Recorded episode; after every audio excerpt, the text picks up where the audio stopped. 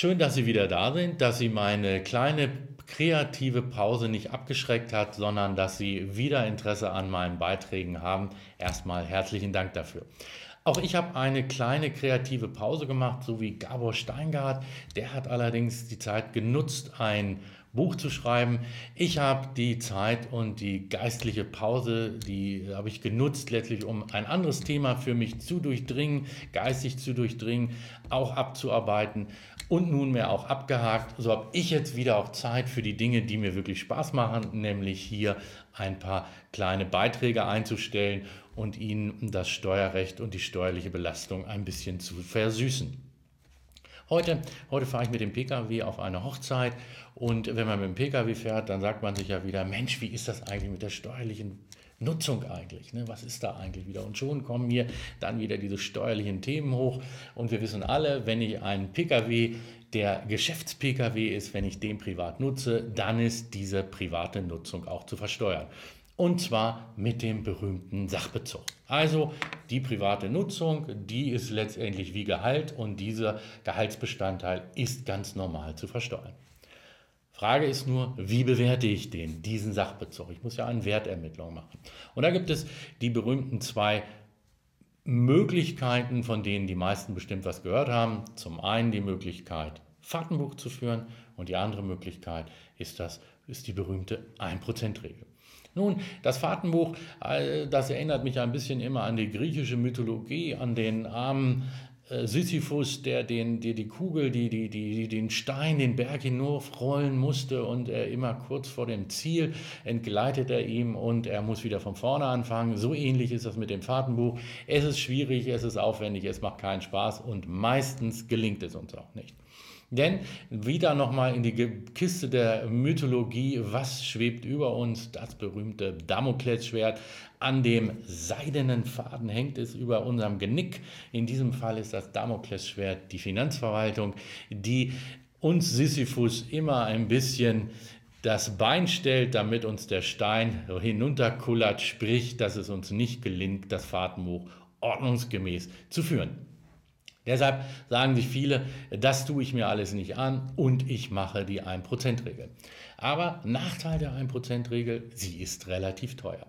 Das möchte ich an einem kleinen Beispiel kurz skizzieren, ganz schnell ermittelt. Bleiben Sie bitte an Bord, das können Sie locker nachvollziehen. Auto kostet 40.000, 1% davon 400, also muss ich schon mal 400 Euro pro Monat versteuern. Hinzu kommt die zweite Komponente der 1%-Regel und das ist, wenn man der Wert erhöht sich, der Sachbezugswert erhöht sich, wenn ich mit dem Wagen von zu Hause zu meiner Arbeitsstätte, heute Tätigkeitsstätte, also hier hat das steuerrechtlich wieder ein neues Wort ausgedacht, Tätigkeitsstätte fahre, auch wenn ich jetzt, also ich fahre zu, äh, von zu Hause zu meiner Arbeitsstätte und diese Kilometer fließen in den Sachbezug ein. Kurz gerechnet wieder bei 25 Kilometer, wenn der Wagen 40.000 kostet, ist ein Sachbezug noch einmal zu versteuern in Höhe von 300 Euro. Das heißt in Summe 700 Euro bei einem Steuersatz von um die 40 Prozent heißt das letztlich echte 300 Euro Steuern muss ich bezahlen, um diesen 40.000 Euro Wagen auch privat nutzen zu dürfen. Das ist relativ viel Geld. Und nun gibt es ja immer Sonderfälle und dieser Sonderfall, der ist gar nicht so besonders, sondern es fährt ja nicht jeder jeden Tag zu seiner Arbeitsstätte. Es gibt Leute, die im Vertrieb arbeiten, es gibt Leute, die von zu Hause arbeiten, es gibt den Geschäftsführer, der Kunden besucht und so weiter. Das heißt, viele fahren gar nicht jeden Tag hin.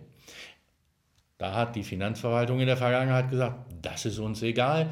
Die 1%-Regel ermittelt sich aus diesen beiden Komponenten Höhe der, also der Preis und wie oft fahre ich, wie viele Kilometer fahre ich von zu Hause zur Arbeitsstätte. Das sind die beiden Komponenten und daraus ermittelt sich der Wert, egal wie oft ich fahre. Das hat natürlich zu Recht dem Steuerpflichtigen nicht geschmeckt. Es wurde dagegen geklagt und der BFH hat ein Einsehen gehabt und hat gesagt, nee, so geht es wirklich nicht. Wenn jemand gar nicht fährt, dann muss das in irgendeiner Form auch berücksichtigt werden. Und hat hier gesagt, das muss anders ermittelt werden. Diesem Urteil hat natürlich das Finanz, hat die Finanzverwaltung erstmal als Inquisitor mit dem Hexenhammer gesagt, nicht Anwendungserlass. Nein, es ist uns egal, was der BFH gesagt wird. Das war nur eine Einzelfallentscheidung, die akzeptieren wir nicht. Diese äh, Rechtsprechung wurde dann aber noch einmal wieder bestätigt. Dann kommt auch das Finanzamt nicht drumherum und nun muss das Finanzamt letztlich seit einiger Zeit akzeptieren, dass wenn ich nicht jeden Tag fahre, dass die Entfernung anders ermittelt wird. Und zwar wie folgt, da nehme ich die Kilometer und zwar nehme ich die Kilometer taggenau, jeden Tag, wie ich fahre, nicht pro Monat, sondern jeden Tag und wende nicht 0,03 Prozent, sondern 0,002 Prozent an. Das bedeutet, dass wenn ich weniger als 15 Tage im Monat zwischen Wohnung und Arbeitsstätte hin und her pendele, ich einen geringeren Sachbezug ermittle. Und das ist natürlich wichtig für die ganzen Vertriebler, für die ganzen Leute, die wirklich nicht direkt die nicht direkt zur Arbeitsstätte fahren, denn häufig gibt es ja viele, ähm, viele Arbeitsverhältnisse, die dazu führen, dass man nur einmal in der Woche fährt. Und wenn ich nur einmal in der Woche fahre, dann bin ich wirklich weit, weit weg von diesen Werten. Und das hat erhebliche steuerliche Konsequenzen, erheblichen Geldvorteil für mich. Denn wenn Sie sich noch einmal darüber, äh, wenn, wenn Sie noch mal zurückdenken, wir hatten ja 300 Euro bei dem kleinen Pkw. Und wenn ich jetzt nur sechs oder sieben Tage fahre im Monat, dann bin ich schnell nur bei der Hälfte und habe echte 150 Euro netto mehr im Portemonnaie und das ist natürlich richtig, richtig viel Geld. Wie soll es aber sein? Eine frohe Botschaft ist immer auch mit einem Wermutstropfen, einem bitteren verbunden, denn hier ist der bittere Wermutstropfen Dokumentation und Verwaltung. Denn es geht natürlich nicht, dass wir einfach nur sagen, ich fahre nur einmal, die einmal im Monat oder einmal die Woche dahin. Nein, das muss je monatsgenau dokumentiert werden. Der Arbeitnehmer, der Geschäftsführer muss jeden Monat taggenau sagen, wann war ich äh, unterwegs. Er muss darüber kein Fahrtenbuch führen, aber er muss aufschreiben, bin ich, äh, bin ich ins Büro gefahren, bin ich zur Arbeitsstätte gefahren oder eben nicht. Und das muss er jeden Monat aufzeichnen, muss also sagen, heute war ich im Büro, letzten drei Tage nicht. Und das muss jeden Monat abgegeben werden. Und das wird dann monatlich dann auch monatsgenau ermittelt. Das heißt, der steuerliche Sachbezug wird jeden Monat exakt ermittelt. Und da wird es eben sein, da es dann eben mal kommen 100 Euro und mal 125 Euro auf den Sachbezug aus dem Preis der ersten Komponente halt hinzu.